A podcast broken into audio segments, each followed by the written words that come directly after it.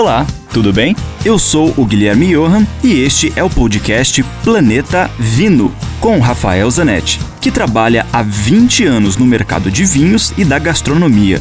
Aqui a gente vai te apresentar uma coletânea com todos os comentários do Rafael que são vinculados diariamente na rádio Ouro Verde FM em Curitiba. E, esporadicamente, também teremos episódios inéditos com convidados muito legais falando das relações entre vinhos, com comida, com a música, com viagens, enfim, muitos assuntos legais do mundo do vinho, especialmente para você. E a gente volta lá para Verona, onde o Rafael Zanetti traz pra gente informações da Vinitali.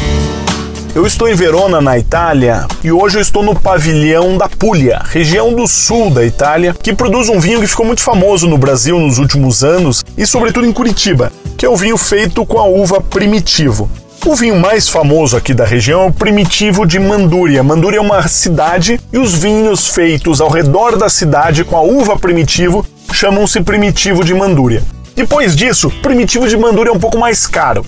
Depois da popularização desse vinho, surgiram vários outros no mercado brasileiro com a uva primitivo no rótulo, mas não necessariamente de Mandúria. Mas aqui da Puglia a maioria deles. A uva primitivo, que nos Estados Unidos é conhecida como Zinfandel, uma uva importante da Califórnia, é uma uva que produz vinhos com alguma sensação de doçura. Eles não são doces, ao contrário, são secos, mas eles têm uma concentração tão grande, tanta fruta, um álcool mais elevado, que a sensação é de doçura. E muitas pessoas que estão começando a tomar vinho adoram essa sensação, que é uma transição entre um vinho doce para um vinho seco, mais acidez, com mais taninos. Os vinhos primitivos normalmente têm um álcool mais alto.